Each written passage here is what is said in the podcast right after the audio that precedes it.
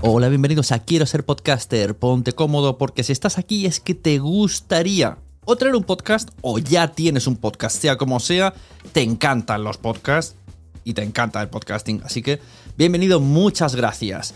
Te informo, en quiero ser podcaster.com tienes el botoncito para apuntarte a la newsletter. Ya tengo la newsletter, ya tengo donde deciros que os apuntéis. Y además podéis llegar al podcast premium y al resto de mis servicios. Muchas gracias por tu tiempo. Yo me callo y en tres segundos vuelvo a hablar.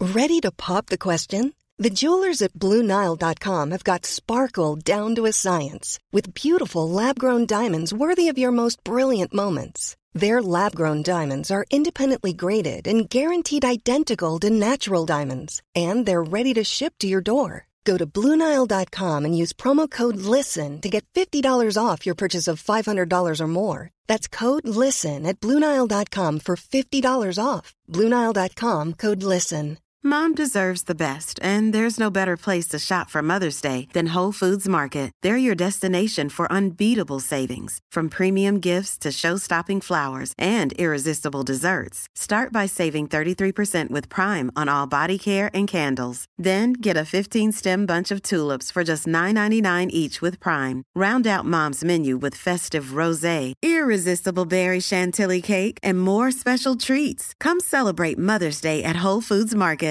Even when we're on a budget, we still deserve nice things. Quince is a place to scoop up stunning high-end goods for 50 to 80% less than similar brands. They have buttery soft cashmere sweaters starting at $50, luxurious Italian leather bags, and so much more. Plus, Quince only works with factories that use safe, ethical, and responsible manufacturing. Get the high-end goods you'll love without the high price tag with Quince. Go to quince.com slash style for free shipping and 365-day returns.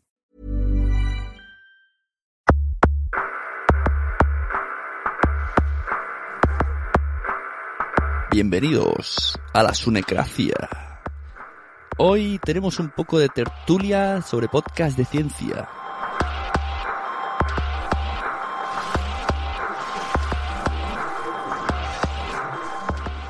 Hola, bienvenidos a la Sunecracia. Pues este, este mes os voy a presentar un podcast temática basándome también en la siguiendo la estela de, de, lo que está haciendo la asociación podcast este mes que está hablando de podcast de ciencia pues digo pues yo también voy a hacer una, un debate con, con, gente de ciencia y como yo no sé mucho de ciencia pues invito a otra gente que sepa ciencia y así ya sabéis que yo invito gente y me hacen el programa y luego yo me dice que es muy chulo me lo dicen a mí. Así que hoy vamos a como ellos no saben de qué van a hablar yo tampoco yo nunca me preparo cosas vamos a improvisar un poco sobre temas de ciencia y podcast, que ya seguro que van sacando temas sin parar, lo que les cuesta, los tipos de, de podcast de ciencia que hay, si, si tienen mucho éxito, si cuesta, si no, bueno, estas cosas que, que los científicos seguro que se sacan de la manga, acaban hablando de agujeros negros y, y yo les dejaré que hablen mucho.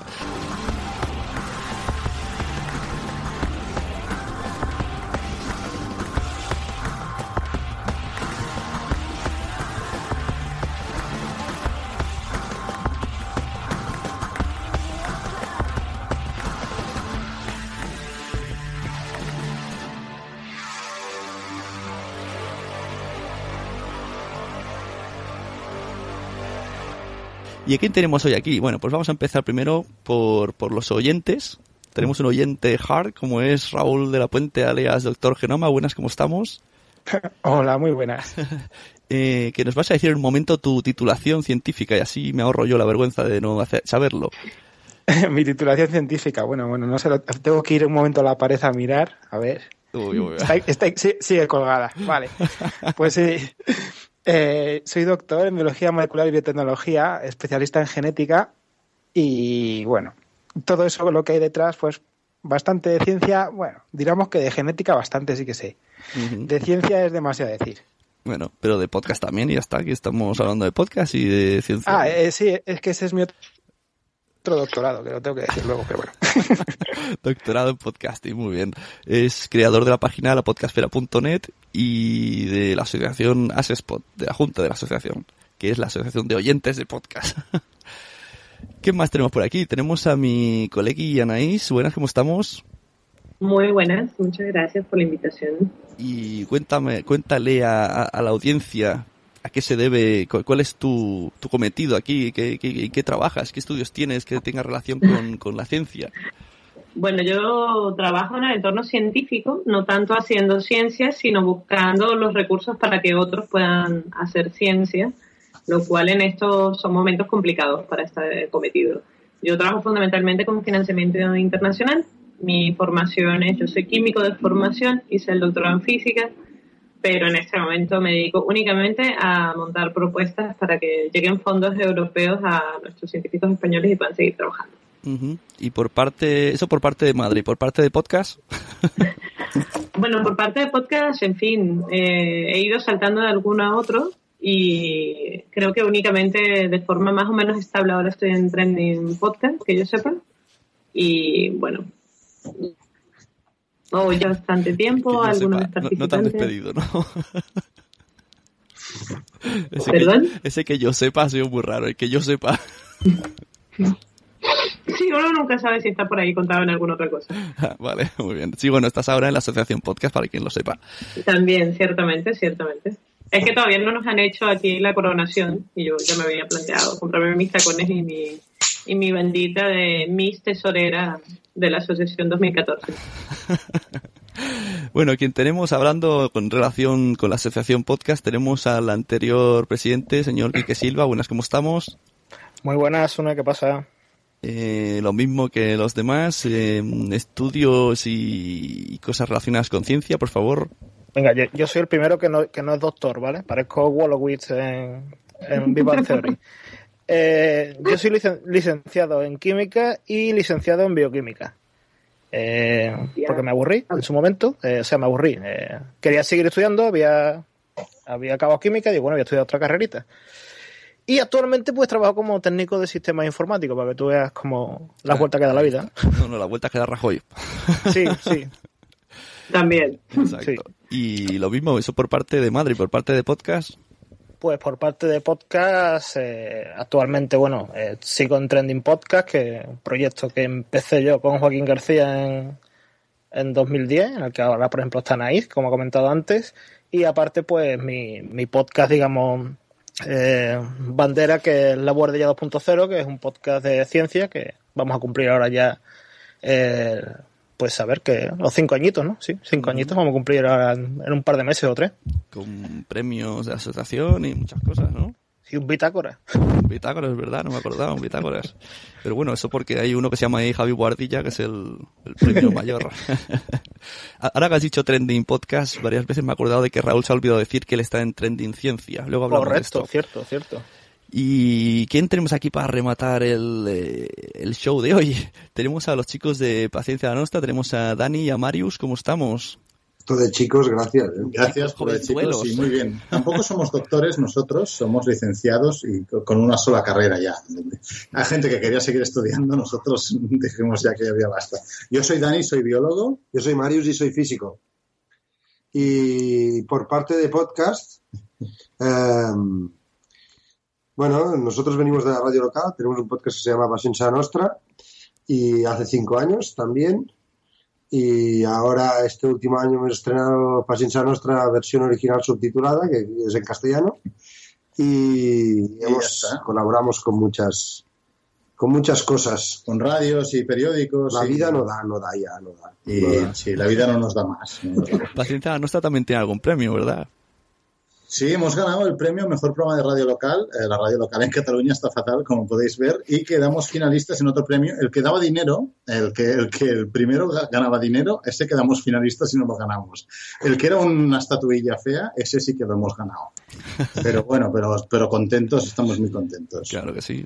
ya gustaría a la gente eso, ganar premios. Cuando habéis dicho, yo soy biólogo, yo soy tal, y, lo, y somos, yo pensaba que os habéis preparado una intro en plan Capitán Planeta, ¿sabes? Juntos somos. No, pero casi, ¿eh? Podríamos, podríamos. Pero ya estamos muy sincronizados, pasamos demasiado tiempo juntos. Bueno, pues no tenemos aquí al Capitán Planeta, pero sí tenemos los, los Power Rangers reunidos de la ciencia. Yo no, aquí estáis diciendo, oh, yo solo soy licenciado, joder, pues yo no, mejor no digo que solo tengo la FP. Pero no, oye, Pues A nosotros somos de los que nos engañaron con que teníamos que hacer una carrera. ¿sabes? Digo, no, Eh, no. eh, eh, perdona, perdona, yo trabajo. doctorado en teoría. O sea, porque yo soy del lado teórico. Si hablamos de engaño, lo mío fue una estafa. uy, claro, Fue una burbuja inmobiliaria, ¿eh? Hombre, la burbuja Sabía yo que- de quien no la conoce. Sabía yo que tenían, que tenían mucho calor, así que bueno, si queréis empezar por ahí el debate, vuestras quejas y esto se lo enviaremos, cortaremos este cachito, se lo enviaremos a, a la Moncloa. Por favor. O, o bueno, directamente empezamos por, por Artur Mas, ya que hay aquí varios de Cataluña y empezamos ya en escalón. Así que bueno, mm, no sé cómo vais el tema ciencia relacionados con los podcasts. ¿Quién quiere comenzar? ¿Quién quiere empezar?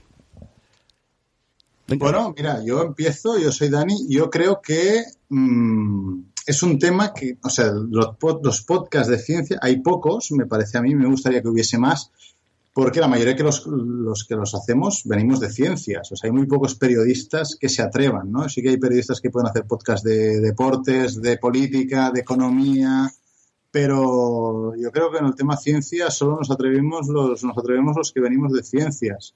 Y quizás estaría bien que hubiese más variedad. eh, también así quizá llegaríamos a más gente. Y no tenéis, por ejemplo, esta, esta pregunta se la paso aquí, que así vamos un poco rolando el balón.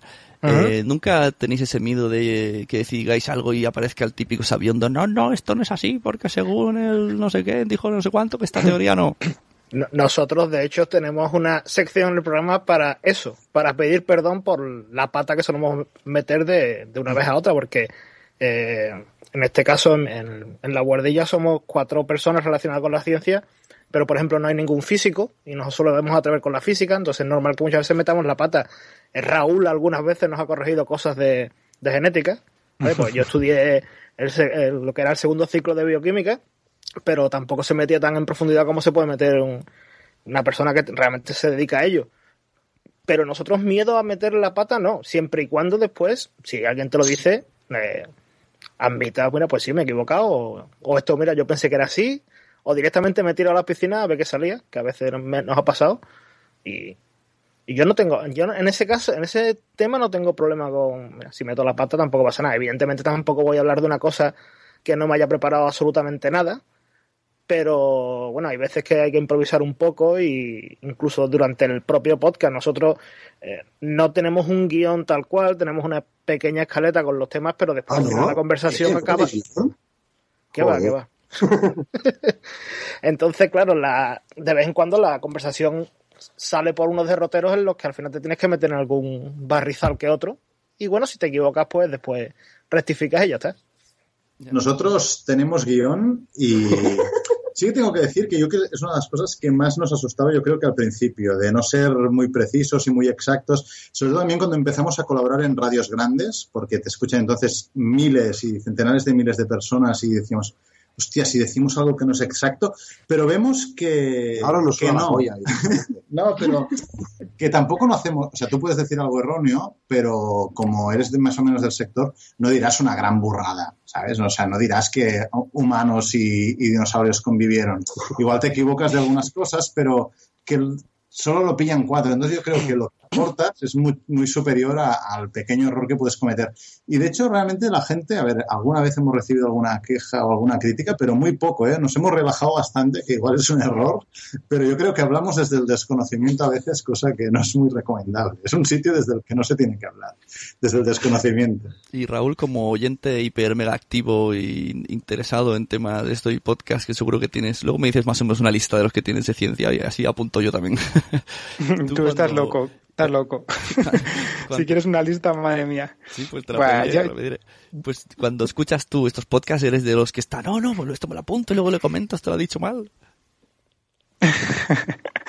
No, no, que va. Lo que pasa que, a ver, los científicos tenemos esa espinita que es que somos muy rigurosos los que solemos trabajar bien en ciencia y tenemos publicaciones y tienes una trayectoria de doctorado, etcétera, pues tienes ahí pues el instinto ya de rigurosidad metido en el cuerpo, que no es una cosa que, que vayas a voy a ver si dicen algo y lo apunto y luego se lo digo, no.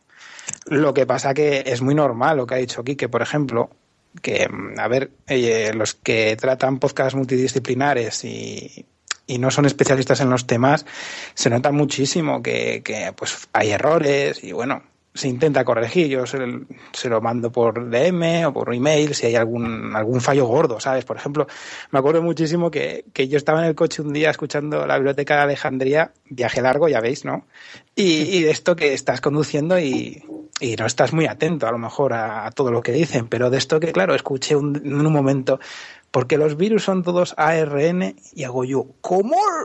O sea, de esto que te, te suenan las campanas. Claro, esto no, no, no, no, puede ser, ¿no? Es lo que dices, pues, no puede ser. Y dices, pero va, son cosas que, que, te suenan en el momento. Hay muchísimas otras que yo de la guardilla cuando luego han estado diciendo al programa siguiente el perdón por haber nacido, dices, pues mira, no me he enterado, pero sí es verdad que han tenido ese fallo. Pero no es una cosa que realmente los oyentes vayamos buscando porque ya se agradece mucho que, que se divulgue la ciencia desde un podcast. Pero mira, por ejemplo, yo el, esta semana que estaba Mark Zuckerberg en Barcelona, eh, hablaba de que quería conectar a, claro, él decía a, a, un billón, a un billón de personas. Y medios de aquí, claro, lo tradujeron como un billón en lugar de mil millones. Y dices, hostia, realmente el tema de, del periodista que ya no sabe cuánta gente, yo entiendo que no puedas saber cuánta gente exacta hay en el planeta, pero saber que no hay un billón de personas, te puedes hacer una idea, ¿no? Puedes, puedes no saber que son 6.000 o 7.000, si hemos llegado a los 7.500 o no. Y esto pasó esta semana, y, no, no, y la periodista todo el rato diciendo que quería conectar a un billón de personas. Y claro, estos sí que me parecen errores garrafales, porque ya son de, un, de una magnitud que ya no es un pequeño error de, qué sé, que te equivocas de 100 años, de que dices, hablas de una molécula que, que no es exactamente como dices. Entonces hay errores muy graves, yo creo que estos ya nosotros ya no los cometemos. Sí que hay otros que un científico que sabe mucho puede decir, hostia, esto no es precisamente así. Pero bien, ya son más de matiz. Yo aquí tengo una pregunta para Raúl. Raúl, ¿puedo hacerte una pregunta? dime, dime. ¿Tú cuando publicabas, por ejemplo, o no sé, o sea, sí, cuando artículos, noticia, un artículo, sí. Uh -huh. Sí, y salía la noticia en algún medio, ¿cuál era tu nivel de indignación si había un error? Esto es una cosa que me pregunto muchas veces. ¿Te refieres a decir si hay algún error que hago? No, no que, que, que, que, a veces los científicos eh, uh -huh. se indignan porque has sí. ¿De dónde viene esto? ¿Por qué este, este... Yo creo que hay un, un exceso hasta de rigurosidad, ¿no? Sí, puede ser. Mira, me pasó una cosa muy curiosa y esto os lo cuento casi por, por, Es una anécdota, pero es muy exclusivo porque es algo que lo he guardado en, en secreto. Pero recordáis, eh, hace un, no sé si fueron cuatro o cinco años, cuando salió que se había secuenciado el genoma de la leucemia. Sí. Bueno, fue un grupo de investigación de cerca de donde vivo yo, que yo estoy en León y ellos eran de Oviedo, ¿vale? Y claro, mm, salió el titular y lo primero que hicieron fue sacarlo en la televisión ya llegamos a un punto que toca mucho, porque la televisión llega a muchos, llega a mis padres, llega a los amigos, llega a las abuelas del pueblo, ¿vale? Y hay una cosa que yo, en cuanto a genética, siempre lo digo, enfermedades no tienen genoma, ¿vale? Es una cosa que, es, que es la gente que lo tiene que entender.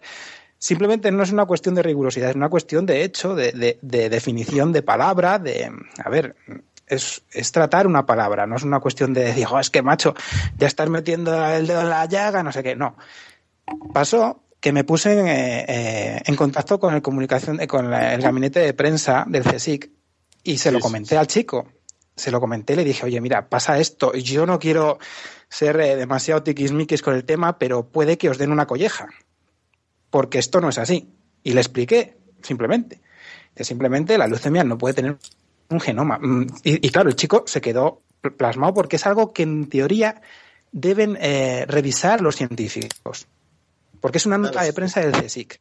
¿vale? Es que aquí, por ejemplo, hay temas de. El tema periodismo, periodismo científico. Claro, a veces el, el investigador quiere promover su estudio y lo hace lo más claro. atractivo posible. El de prensa del centro, aún más. Y el periodista, aún más, para venderlo a su medio. Entonces, la noticia que sale y llega un momento que por culpa de todos mmm, ya no es lo que era, ¿no? Entonces llega un momento que, el, que, entre el estudio científico en papel de la revista y, y lo que sale en un medio, eh, o sea, está, es mucho más amarillo la noticia en el medio, pero también es culpa un poco de todos. El científico que lo ha vendido de manera muy espectacular para, claro. para salir, llama la, atención, llama la atención. Eso es. conseguir más dinero también de, de fondos, el del gabinete de prensa que también vive de esto, de que salga a su centro, y el periodista que también vive de esto. Claro, claro, no. Bueno, sí, pero además... a ver, esto pasa. Ay, perdón. Nada, lo siento, Anaís. ¿eh? Es que termino ya, ya os lo digo. lo bueno que tiene esto es que cuanto más cerca estás de, la ciencia en sí, por ejemplo, el gabinete de prensa del CSIC es más cercano a los científicos que, al periodismo en sí, ¿de acuerdo? Entonces, corrigieron la nota de prensa. No hubo ningún problema. ¿Qué pasa? Que ya el error estaba hecho porque ya había salido la noticia y al día siguiente ya no se iba a hablar del tema, ¿vale? Pero yo por lo menos, el chico aprendió que es lo que me importa. O sea, a mí me da igual que luego a lo mejor mm, haya llegado y toda la gente piense que la leucemia tiene un genoma. Bueno, mira, ha llegado, es muy importante que llegue, yo lo he dicho, digo, prefiero pensar en, lo bueno de las cosas antes que pensar en lo negativo. Ha llegado a la gente, leches, es primer, eh, primer, primera noticia de las noticias de televisión española, de Telecinco, me da igual. Eso es lo realmente importante. Lo que me importa después es que ese chico luego va a estar atento. Y ahí ha aprendido y punto. Estoy ya ahí con eso, me, di con un canto en los dientes cuando me escribió, ya vio, me, mandó el, la nota de prensa corregida, me dijo el enlace, muchas gracias, no sé qué, porque habían estado en contacto con los científicos, hubo ahí un feedback entre todos y se dijeron que tal. Evidentemente, pues también se vio que el sensacionalismo primaba y era una noticia que impactaba más diciéndolo así. Así que, pero bueno, que, que yo estoy contento por ahora con los, con los periodistas también que he tratado, también, a ver, mi entorno es un poco más específico. Yo busco periodistas, pero también que sean, que tengan dos dedos de frente, no que sean sensacionalistas. No leo la prensa. Muchas veces en Twitter pongo eh, ciencia, tecnología, prensa, pero de forma irónica, porque lo pongo para que vea que las cagadas que hay veces que ponen los de, prensa nacional. Porque, es para reírse. La gente que me conoce sabe que muchas de las cosas que pongo por Twitter luego tienen un trastoque irónico. pero bueno. Anaís, ¿qué es lo que querías decir?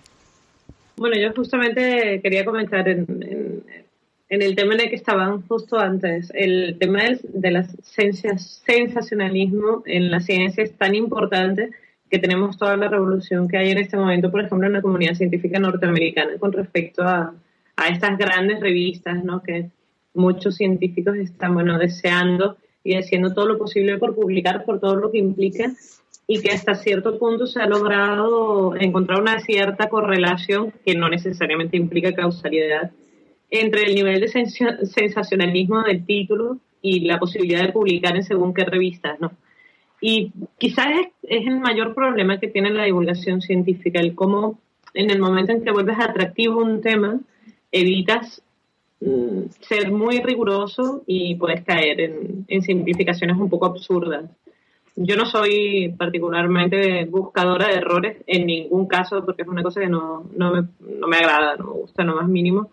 Quizás soy muy exigente cuando el público es más joven, cuando las cosas están más orientadas a niños o adolescentes.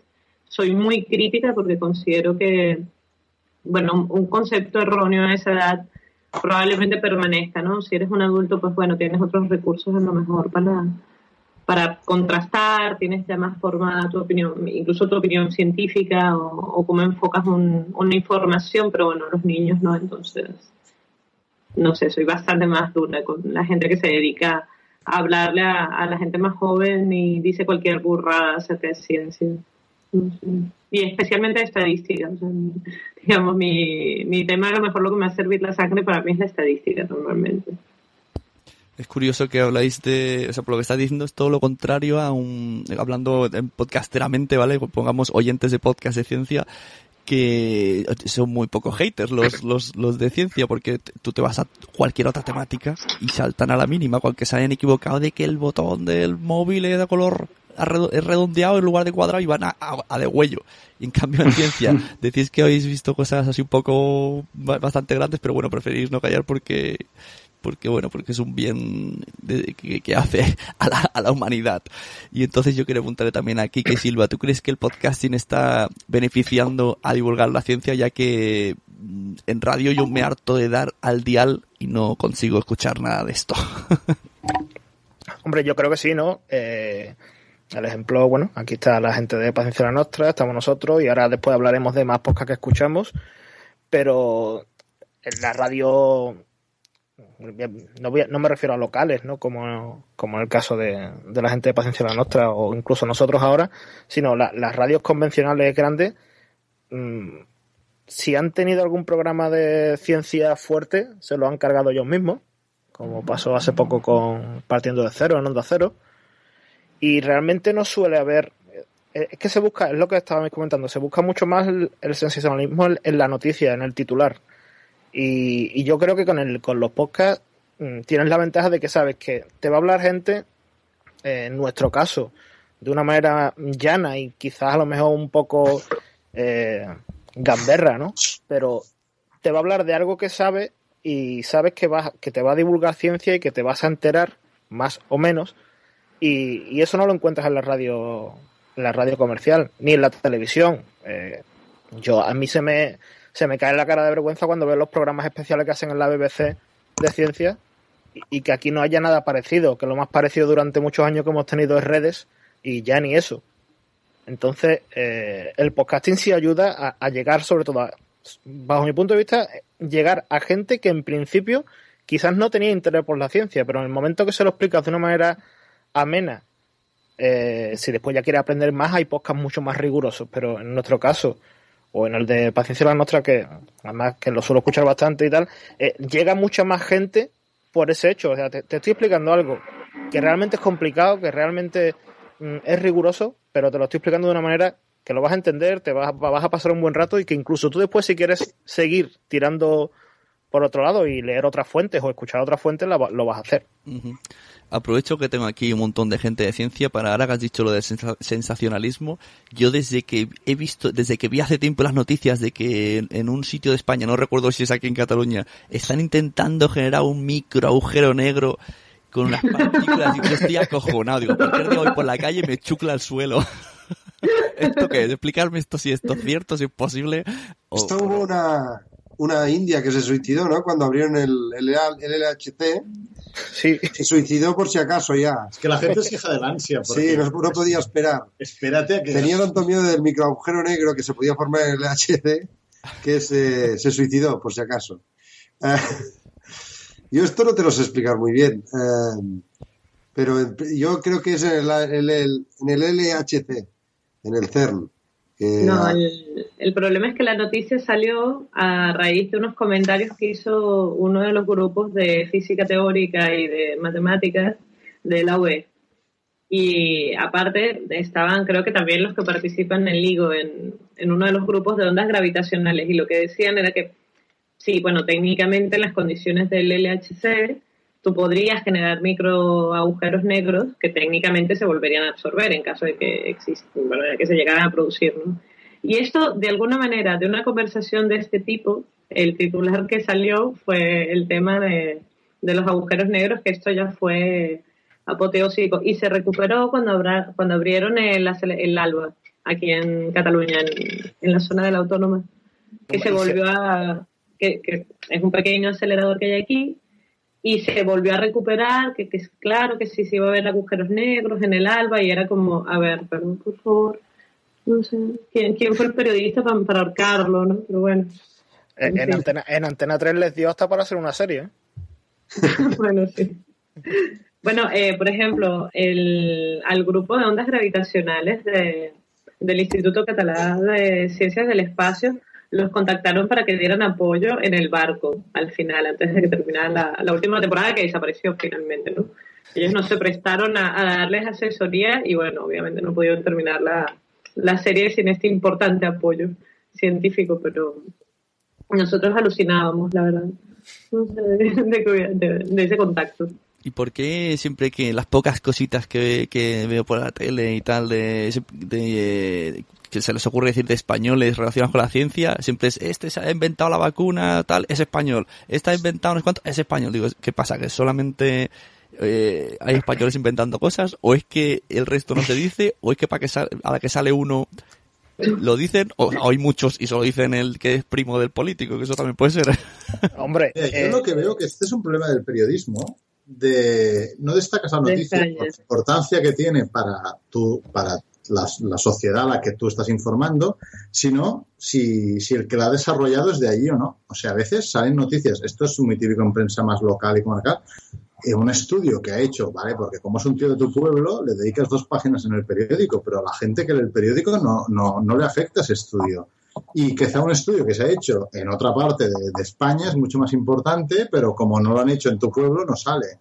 Y esto es una cosa que pasa mucho. Nosotros ahora lo estamos viviendo en Barcelona con el, Congreso de Móviles, que bueno, que cualquier mierda que te presentan le dedican 10 minutos de telediario, porque como se está haciendo aquí el Congreso, en cambio, si el Congreso se estuviera haciendo en Chicago, em, solo te llegaría lo que realmente es importante para tú público al que estás sirviendo la información. Entonces hay un localismo en este sentido que yo creo que no tiene ningún sentido. Y en temas científicos pasa mucho, que a veces un gran descubrimiento que se hace en Japón no llega tanto como uno mucho menos importante que sí que se ha hecho aquí, pero que no tendrá la trascendencia pues para la salud, para nuevos tratamientos que puede tener el más lejano. Y este es un tema que nosotros sí que tenemos que intentar corregir y dar las noticias más importantes.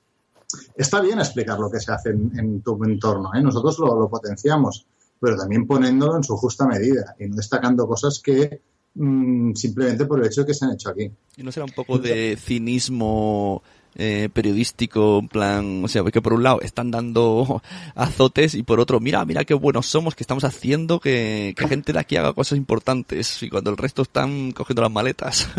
Yo, yo, tengo, yo, yo tengo otra teoría ¿eh? en esto, ¿eh? ¿eh?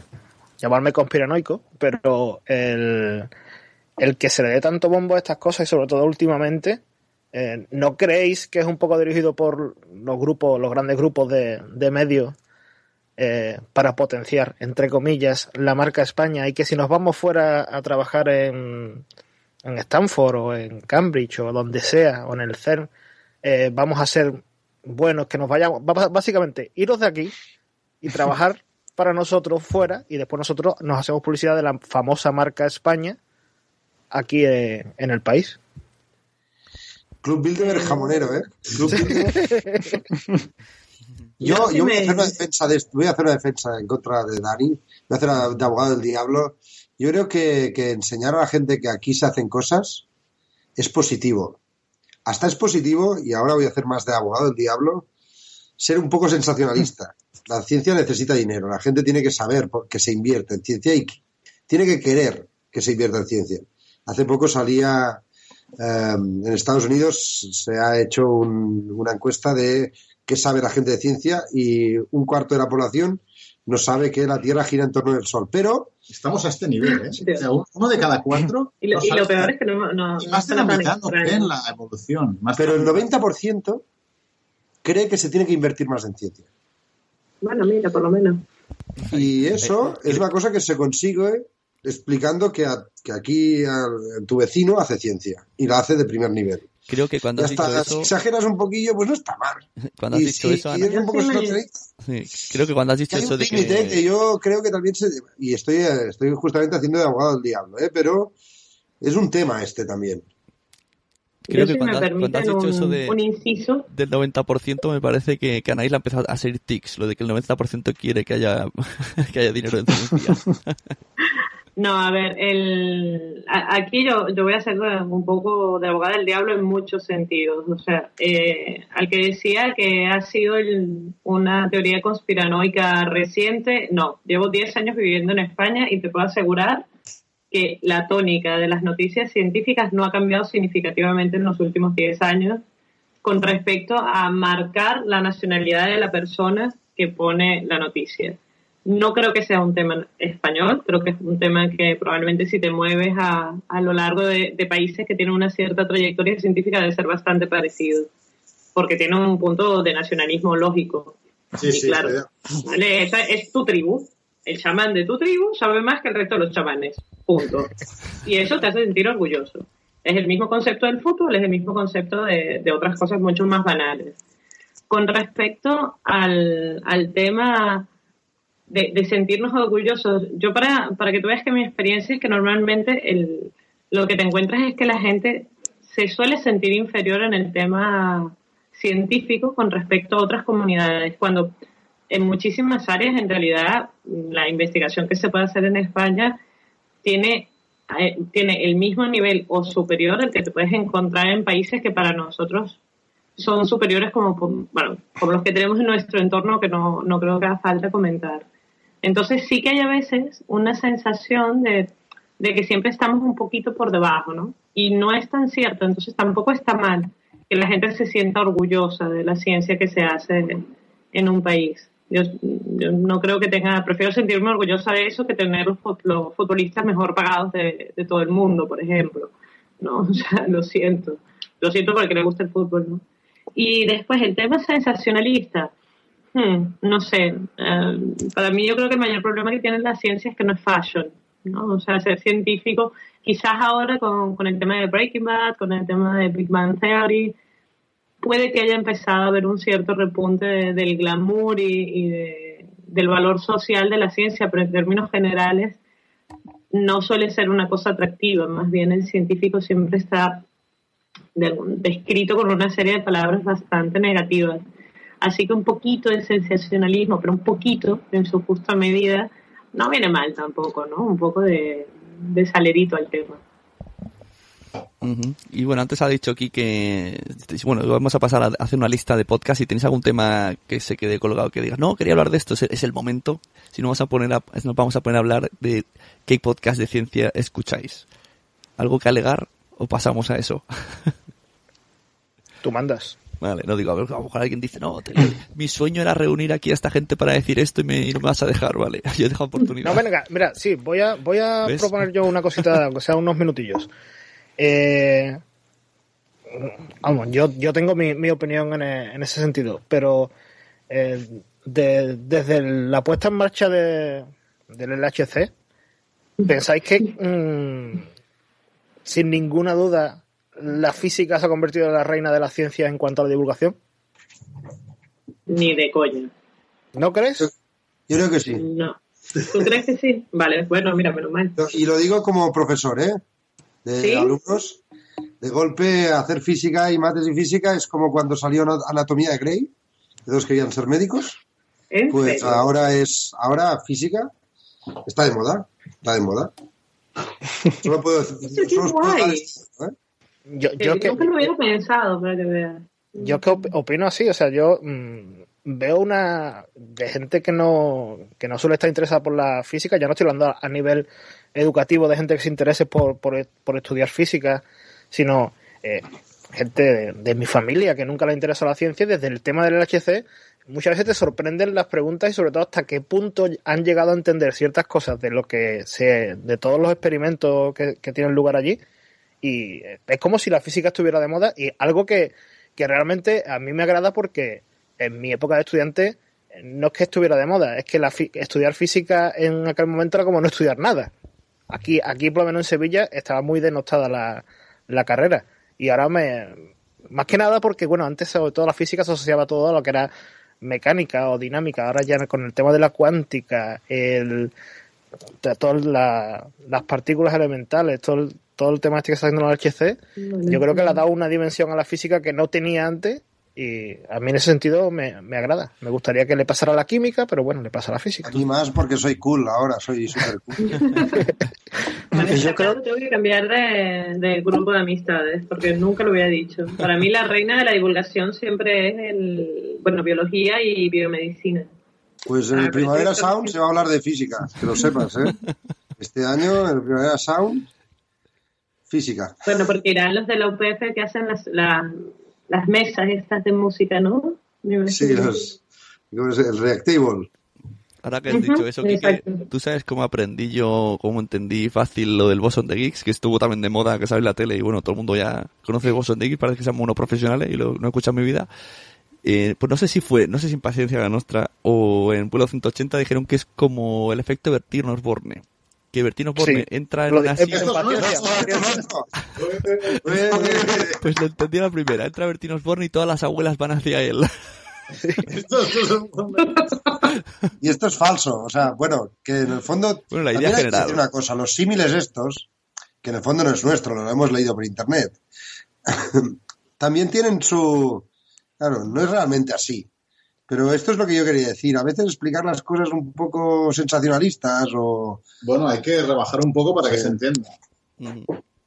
Pero muy bien, muy bien, Bertino Osborne. Muy bien. Veo que escoges bien de dónde sacar la información. De geeks, claro. y una cosa, desde que estoy aquí escuchando no paráis de hablar de, de, miles de categorías. Pero ¿cuántas categorías componen la ciencia? A ver, os atrevéis aquí a hacerme una lista y dame una clase. Que yo, yo soy de, de tecnología, de soy de números. ¿A qué te refieres con, con categorías? Yo que sé, habéis empezado a decir eh, física, química, y- y el otro ha dicho que Yo lo, veo, genómica. yo lo veo imposible porque, claro, es que dentro de la biología hay 40.000 ramas, desde biotecnología, genómica, y dentro puedes entrar en proteómica. No, no, yo ahí es que la ciencia es muy, muy amplia. Para ciudadano de pie como soy yo, para mí es física y química. Y ya está. que- Uy, no, pero luego hay la paleontología, Biología, la mates. uf, hay la botánica, la jardinería, el bricolaje, todo, todo es, todo es- sí, todo es ciencia, ¿eh? Sí, sí, o sea que aquí yo, yo os he englobado fácilmente. No, aquí todos son de ciencia. Esto es como cuando dicen, aquí todos son delineantes, ¿no? Como me pasaba en mi rama. Que me dicen, Por ejemplo, la, la gran pregunta que nos hace mucha gente es decir, hostia, ya tenéis, pues nosotros, claro, cada semana hacemos un programa, es decir, ya tenéis eh, noticias y temas para cada semana, hostia, y nos sobran, porque hay un montón de temas y un montón de cosas y un montón de estudios. Y puedes hablar de, de restos óseos, puedes hablar de comportamiento humano, puedes hablar de animales, hay 30.000 estudios cada semana nuevos que te dan para llenar horas y horas de programa. O sea, no hay ningún problema porque la ciencia es muy, muy amplia y de cosas que no parecen ciencia, eh, desde arte, de- del estudio de las pinturas, de cuadros, de cómo la música influye en la salud, o sea, de todo, hay siempre estudios científicos. Y una pregunta, ¿cómo escogéis los temas de los que habláis en, en cada programa? Los, los Bueno, dos, tanto no, por es un- Ciencia de la es un- Noche como... En nuestro caso, eh, Quique, porque dice que ellos no tienen guion, porque van así a lo bruto, pero nosotros que somos más ordenados aquí siempre, somos más europeos, pues, pues no, hacemos una combinación de temas serios, hacemos como tres temas serios, tres temas más más em, divertidos o más curiosidades, intentamos que sean de ramas muy diferentes y no caer siempre en estudios del espacio, que hay muchísimos estudios del espacio, no caer siempre en, en el nuevo re- resto de dinosaurio que se ha encontrado. Entonces, hacer una variedad de, de disciplinas y de, de temas densos y no densos. Entonces, con esto hacemos una combinación para llenar cada, cada programa. Me voy a meter yo un poco ahora en la conversación antes de que conteste Quique, porque sé que iba a decir algo. Que mm, eh, así, ya que yo, yo, aunque esté en Trendiciencia, soy un poco distinto a vosotros, ¿vale? Porque como no toco más que el tema que me guste a mí, es un punto de vista muy, Claro, eh, muy, distinto, por lo menos. limitadito, ¿no? Estoy limitadito, pero no es, no es, lo, no es lo mismo, porque claro, mm, yo lo que quería preguntaros ahora mismo, ¿os leéis los papers, los artículos científicos, o solamente os Ah, basáis en las noticias? Eh, en tres palabras, ni de coña. Coña, vale. No, a ver, eh, lo hemos hecho caso- alguna vez cuando había, cuando hay, que ya ves que la, que una noticia provoca un poco de, de que ya, Revuelo. es que, No, no te fías mucho de la noticia, pero pues leemos el paper, pero es verdad que nos fiamos bastante, hay fuentes de las cuales nos fiamos bastante. Esto es así. Sí, eh, eh, yo, yo iba a decir lo mismo. Yo algunos sí me he leído, evidentemente, alguna vez, pero, por ejemplo, en nuestro caso, eh, sí hay una persona dentro del grupo nuestro que forma el podcast que sí se lee los papers, que es Abraham. Es el único. También lleva, suele llevar una noticia o dos cada dos o tres meses, entonces es normal. claro, Ah, vale, ah, vale. Pero él sí se lo suele leer. Yo, mm, si hago lo mismo que te- hay nuestras fuentes que más o menos confías en ellas. Si tienes alguna duda, sí te vas al paper. O yo en mi caso suelo consultar, sobre todo cuando son temas más de, de bioquímica, un compañero mío que trabaja, afortunadamente, tiene un buen trabajo en Washington. No puedo decir dónde trabaja porque ya me ha dicho que si digo dónde trabaja me tiene que matar. Pero Eh, no, pues no lo digas, no lo digas. no, no, Washington es muy grande. Y, y él, cuando tenga alguna duda, sí le, le pido el consejo y él normalmente me suele mandar otra fuente o incluso paper relacionado y me suele sacar de, de la duda. Pero la verdad es que paper hemos leído poco. Y en relación a lo que, a lo que comentabais de, en nuestro caso, no tenemos un guion, pero sí tenemos una, cada uno sí sabemos antes de llegar a- al estudio eh, de qué va a hablar tal persona, qué noticias vas a tratar y tal pero sí nos gusta el que, aunque Eh, sepas eso es, eso es un noticia- guion, ¿eh? Para nosotros. Eso es un guion para nosotros. Claro, no, nos- nosotros simplemente nos llevamos durante la semana más o menos hablando por correo electrónico, por WhatsApp y estas cosas. Y mira, pues yo iba a llevar una noticia de eh, del nuevo descubrimiento de agua en Marte, ¿vale? Pero no, no, no solemos citar uno a otro la fuente porque lo que nos gusta es que mientras uno está hablando la noticia, la otra persona no sepa realmente todo lo que voy a decir para que dé pie a las conversaciones que en nuestro caso solemos tener. Porque si Esto está yo- bien, esto está muy bien. porque si yo ya sé exactamente lo que me va a decir una de las personas, eh, el chiste o la gracia o el humor que se le intente dar y tal, queda un poco más forzado que si es un poco más espontáneo. Entonces nosotros sí lo hacemos de esa manera. Yo sé de qué va a hablar cada uno, o sea, qué tema va a tratar, así en titulares, pero no nos metemos a ver exactamente de qué va la noticia y preferimos enterarnos allí mismo en directo. Raúl, ¿qué, te o sea, ¿qué, qué opinas? Porque tú tú has hecho una pregunta y supongo que iba con una conclusión después. No, que lo sabía perfectamente. Ah, Ah. es- ahí- es- Pero ¿qué, opinas? algo- era una pregunta casi retórica. no, lo opino, opino lo, que es lógico. Es lógico. La verdad es que lo que la segunda pregunta que os iba a hacer, eh, siendo evidente la respuesta casi, es ¿cuáles son los medios? Y no digo que me digáis periódico en sí, sino internacionales o nacionales. Mira, yo, eh, em, doble respuesta. Sobre el tema anterior, es que es muy importante. ¿Por qué no vamos a los papers? Porque nosotros hacemos un podcast cada semana y lo importante también es no quemarse. O sea, un consejo para la gente que hace podcast. Nosotros llevamos seis años haciendo un podcast y entonces tienes que hacerlo lo máximo, que quede el máximo digno posible, pero sin destinar todos tus recursos, porque si no lo harás tres semanas, porque tú una semana te puedes leer 15 papers, pero la siguiente ya no lo harás. Entonces optimizamos. Nosotros, sobre todo, nuestras fuentes de información son medios nacionales, pero son muchos y contrastados. Entonces, los podemos decir desde la agencia SIN hasta Materia, hasta El Mundo, la parte de Ciencia del Mundo, de Europa Press. O sea, que algunos que ya conocemos que, que sabemos que tratan bien los temas y que, que nos podemos fiar.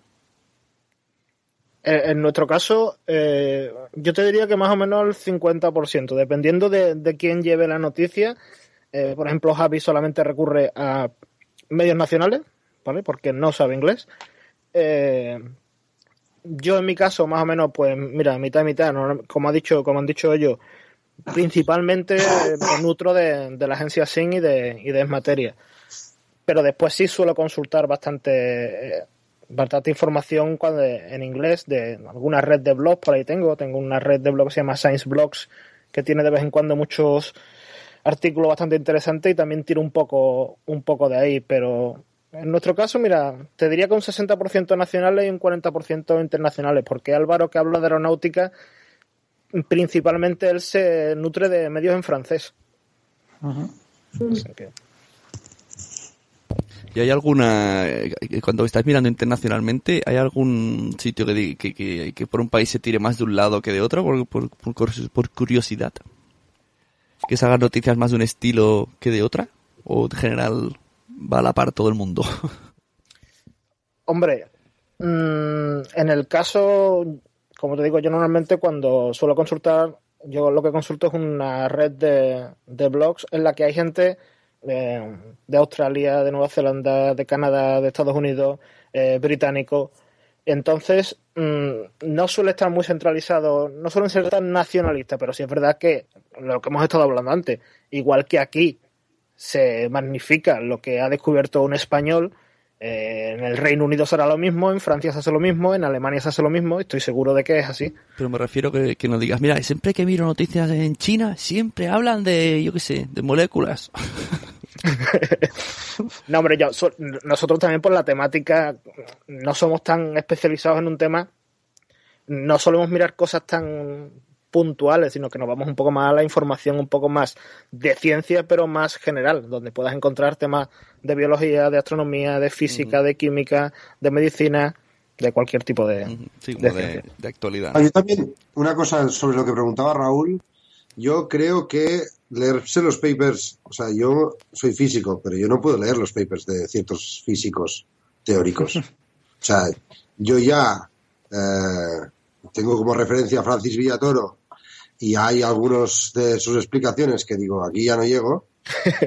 Ah, imagínate el paper original. O sea, que, que, claro, ya no se trata solo de saber un poco de todo, sino que encima ese nivel de ese nivel del paper el paper no está pensado para alguien que, que, que- sepa o sea que sepa de todo un poco está pensado para un especialista de eso por lo tanto el paper el abstract está bien y ya está eh, o sea, que un resumillo y, y porque es muy difícil la física teórica, por ejemplo, eh, y yo soy físico, ¿eh?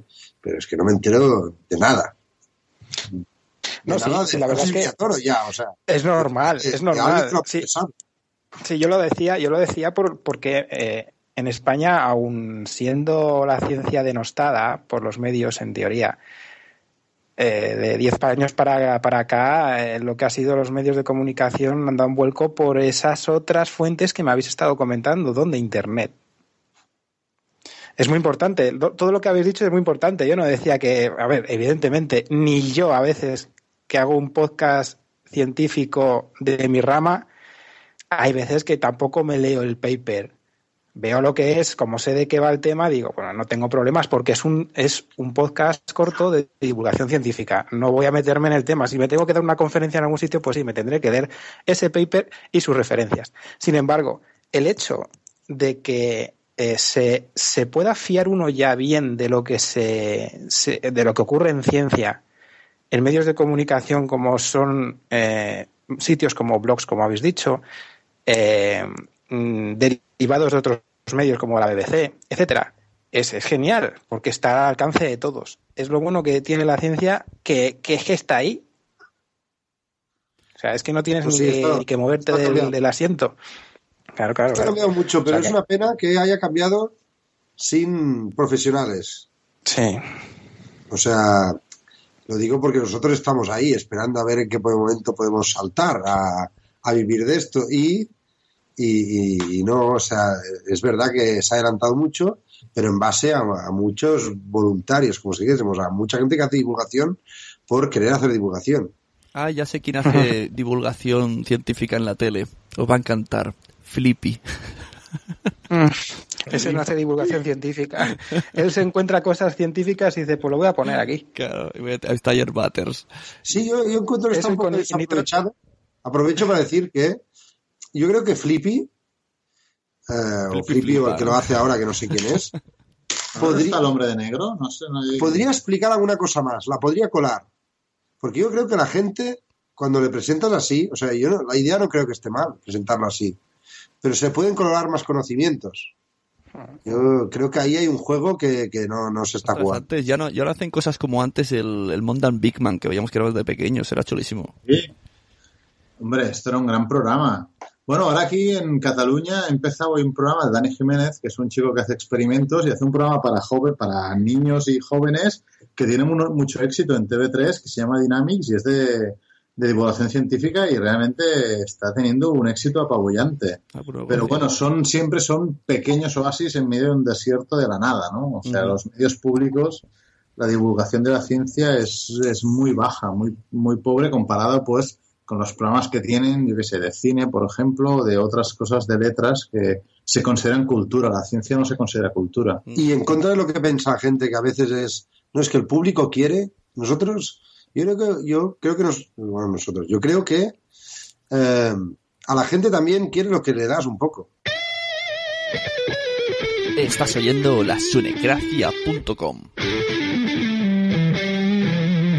Bueno, pues hablando de islas informativas, para terminar vamos a ver si me recomendáis cada uno, venga, entre dos y cuatro podcasts de ciencia de cualquier idioma.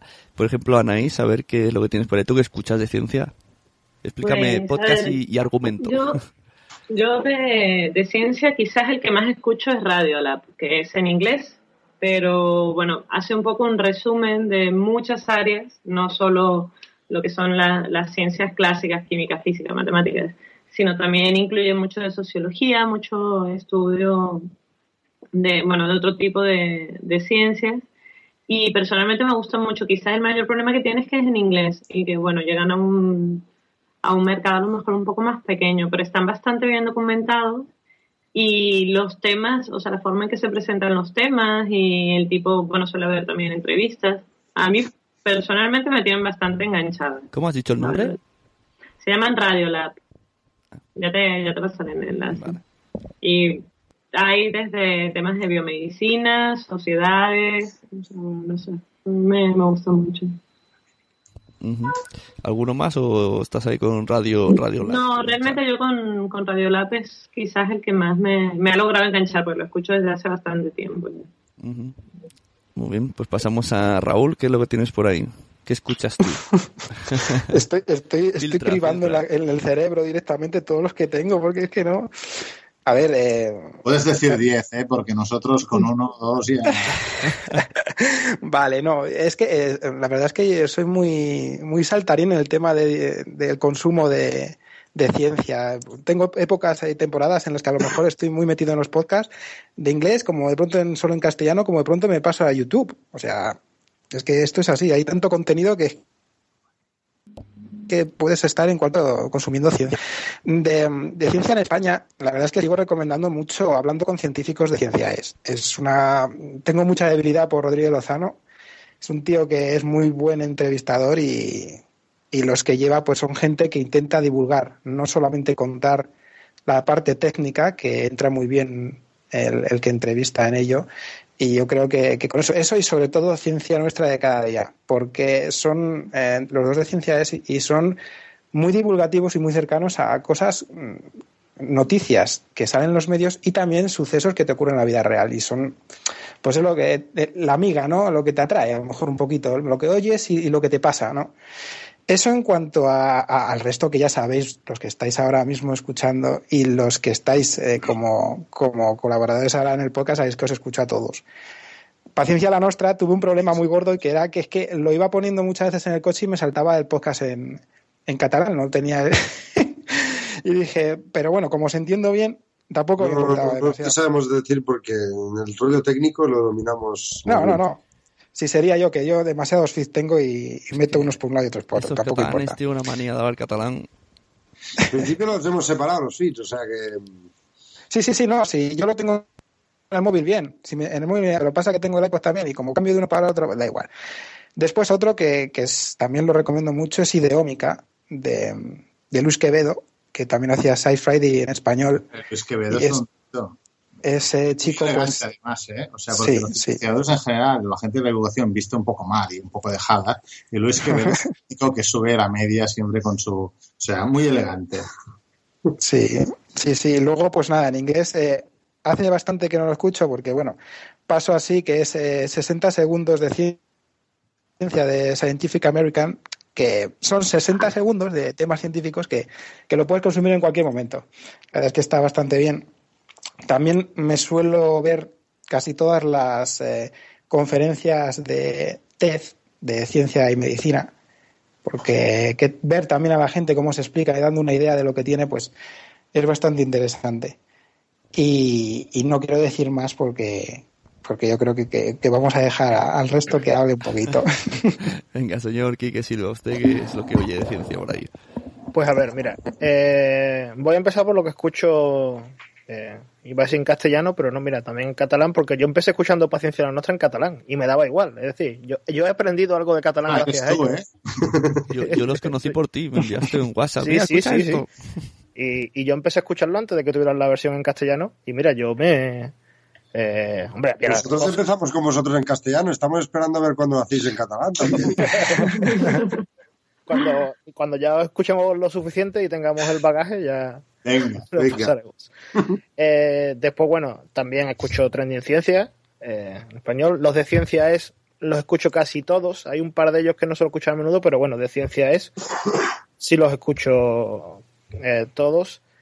Ciencia al Cubo de Radio Nacional de España.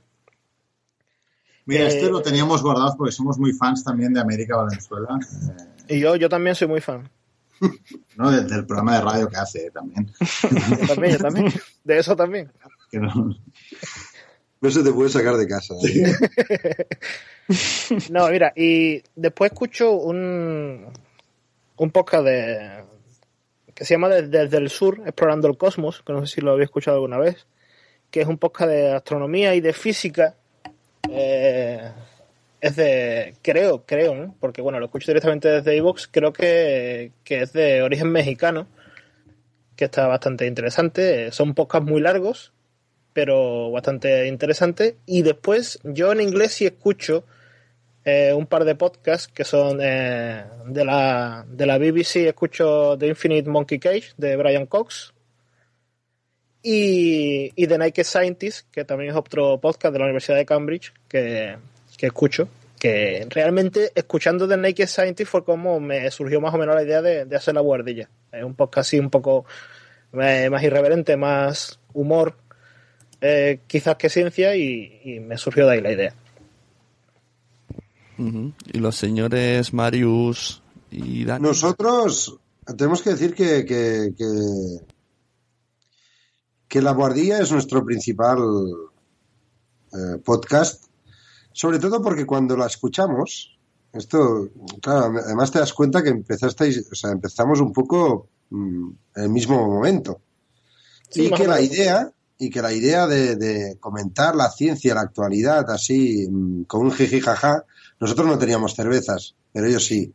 Eh, pero eh, esta idea de, de, de, bueno, vamos a hacer una divulgación, pero eh, como más relajados, como más relajados, como más eh, eh, con humor, esto coincidimos y, y- y esto fue como un flechazo. Desde aquí, Quique, un, un flechazo que tuvimos.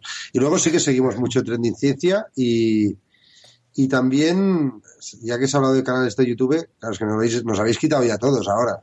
Ahora, claro. Pero Lo que no he dicho yo todavía, que tengo aquí otro, supongo. yo tengo, nosotros tenemos em, debilidad por ASAP Science, One Minute Physics y por y ahora Quantum Fracture ¿eh? es un canal que ha empezado, tiene ocho vídeos, pero nos ha gustado mucho su manera de Quantum Fracture es un canal de YouTube también. Bueno, no sé, estas son algunas de las cosas más las, las que habéis dicho. Yo sigo insistiendo que yo escucho mucho a Francis Villatoro eh, en Trending Ciencia, Ciencia, porque sus, pod, eh, sus eh, posts eh, son muy difíciles de que los entienda y ahí yo lo entiendo mejor, en, hablando. Y Geocastaway, que este nos ha dicho, que de geología, este nos gusta bastante también. Y Luis Quevedo lo seguimos también bastante. Bueno, es que nos lo habéis quitado todo.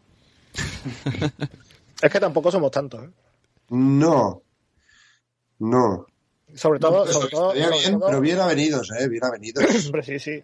Hombre, sobre todo en castellano. Es verdad que, que en inglés hay mucha más variedad, pero en castellano al final somos todos primos hermanos.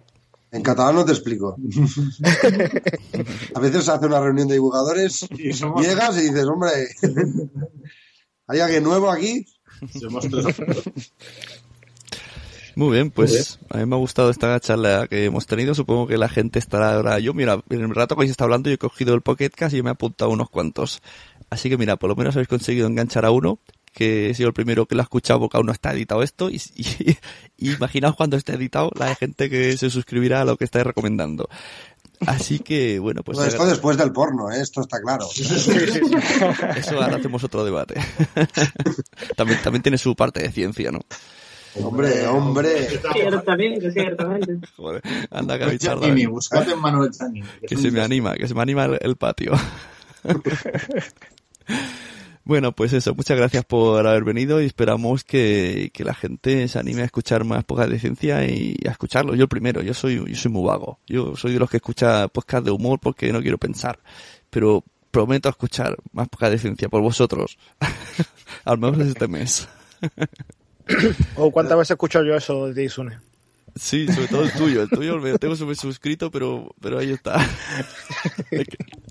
es, que, grabáis mucho. Yo, yo digo, yo soy, si yo fuera oyente de mi propio podcast, no sería oyente porque grabo más de lo que puedo escuchar. Entonces necesito gente que publique muy poquito. bueno, pues Yo, eso. yo creo que hay un público, ¿eh? Eh, si miras la gente que hizo bachillerato de ciencias, falta gente escuchando cosas de ciencia. O sea que a ver si se animan. Sí, esto hay que. La verdad es que los podcasts pueden ser útiles por este ámbito. Pues muy. No se encuentran en ningún sitio donde puedas. A lo mejor a mí es que no, no, me, no me interesa, no tengo esa inquietud por escucharlos porque nadie ha despertado esa inquietud en mí. Pues mira, con los podcasts sí que es una oportunidad. Hay, hay un público que nadie tiene en cuenta, nosotros los primeros, que es gente que tampoco es investigador investigador, pero que ha estudiado ciencias, que ha hecho, Claro, yo qué sí. sé, ingeniería, matemáticas, arquitectura, física, biología y que, bueno, y que se dedica más o menos a ello y que sí que tiene un cierto interés, que igual no es un friki de la actualidad, pero que es un público bastante amplio, porque si tú te fijas, como decía Marius, toda la gente que ha hecho alguna carrera relacionada con la ciencia, pues es mucha gente, desde geología, biología, bioquímica, esto, arquitecturas, eh, todas las ingenierías. Y esto es un público que, bueno, que, Que escuchen la guardilla. que pueden escuchar nuestros podcasts. Claro, que escuchen La Guardilla, que escuchen Paciencia la Nostra, Trending... Trending Ciencia.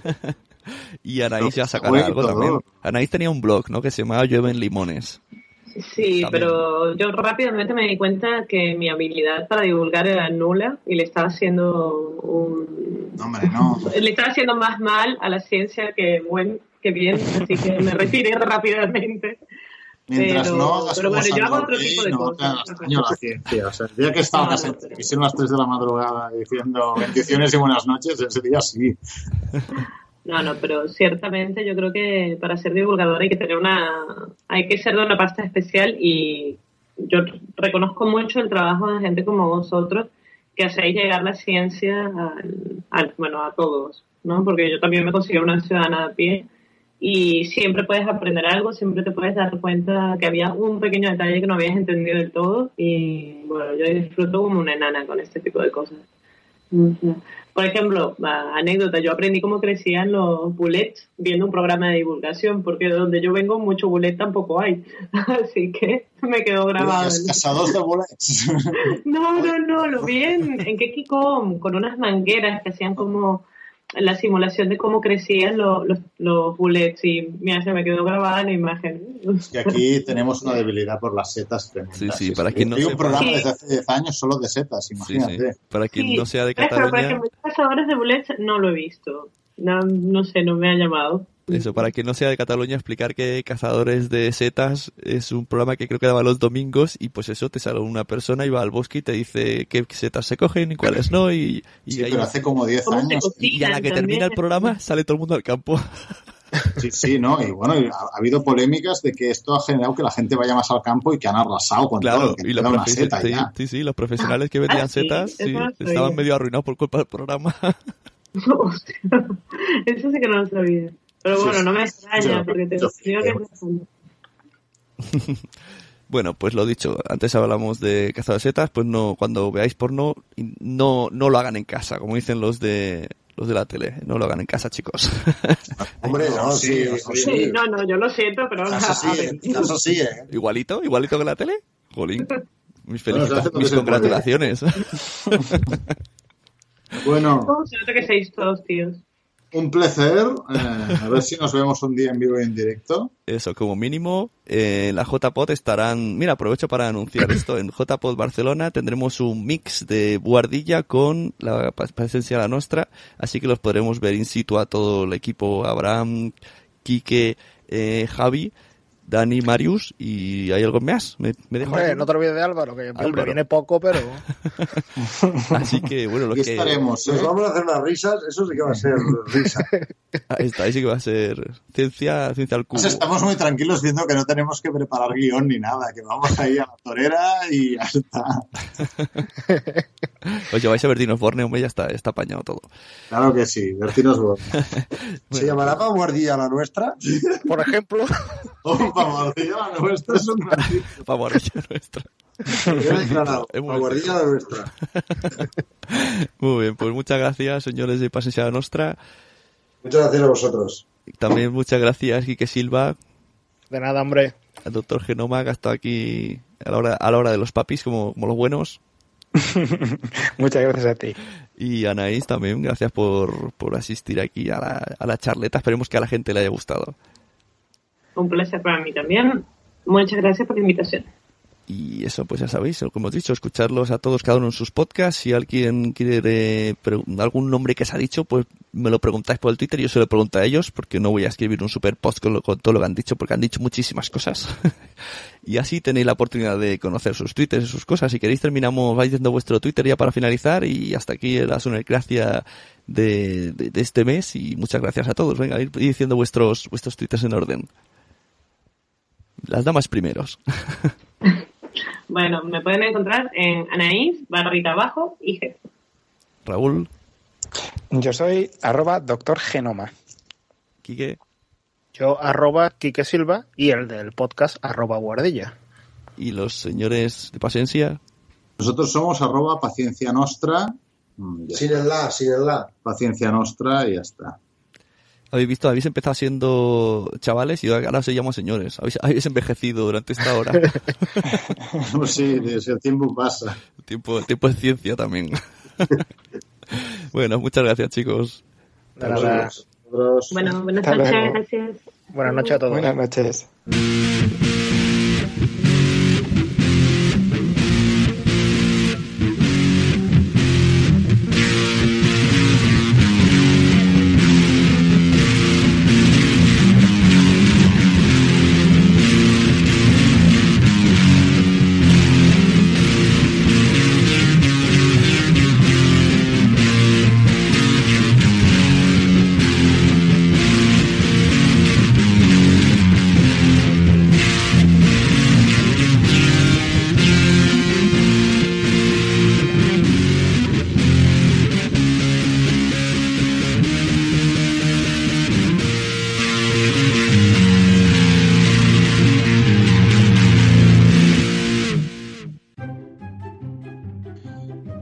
Pasaremos a ver, un día nos bajaremos a- por ahí, Avisaremos antes. avisaremos antes, Vale, vale.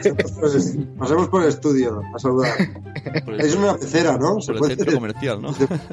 Sí, es una, eh, el- realmente, eh, bueno, ya os lo comenté, el, Sí, sí. eh, eh, era una antigua tienda de ropa y la parte que es el escaparate es donde está montado el estudio.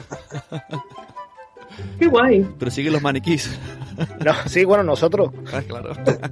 Donde, donde grabamos nosotros era como la casa de un cura y tal, porque es arriba de todo de un campanario. Esto es verdad, ¿eh? Y el, cam- el, el campanario existe todavía y arriba hay las antenas, pero entonces nosotros es como la, era la casa donde vivía un señor que tiene ahí la foto. Y nada, que no tenía calefacción.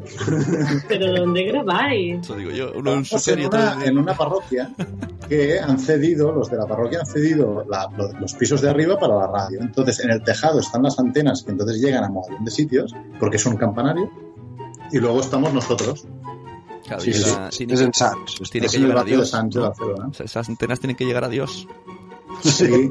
Y, y De una hecho, cosa ahí. nuestro programa es poco... Claro, es un poco raro, ¿no? Que os dejen hacer un programa de ciencia en una iglesia. alguna vez porque porque a ver no es muy no es muy católico Por eso, no, no se encuentra tampoco pero es así como faltón como faltón. el día que habláis de la evolución de Darwin, la hacéis susurrando, ¿no? Sí, miráis por la mirilla, no hay nadie, habla, habla.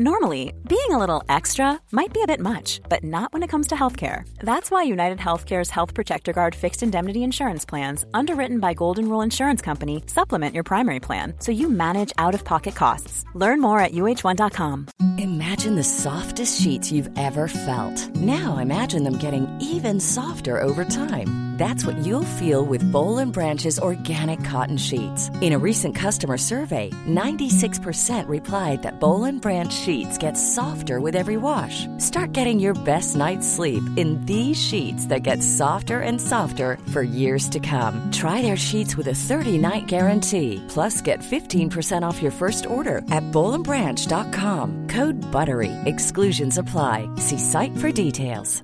Hey, it's Paige DeSorbo from Giggly Squad. High quality fashion without the price tag. Say hello to Quince.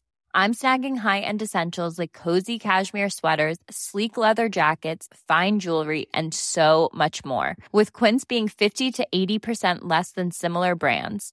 And they partner with factories that prioritize safe, ethical, and responsible manufacturing. I love that. Luxury quality within reach. Go to quince.com slash style to get free shipping and 365 day returns on your next order. Quince.com slash style.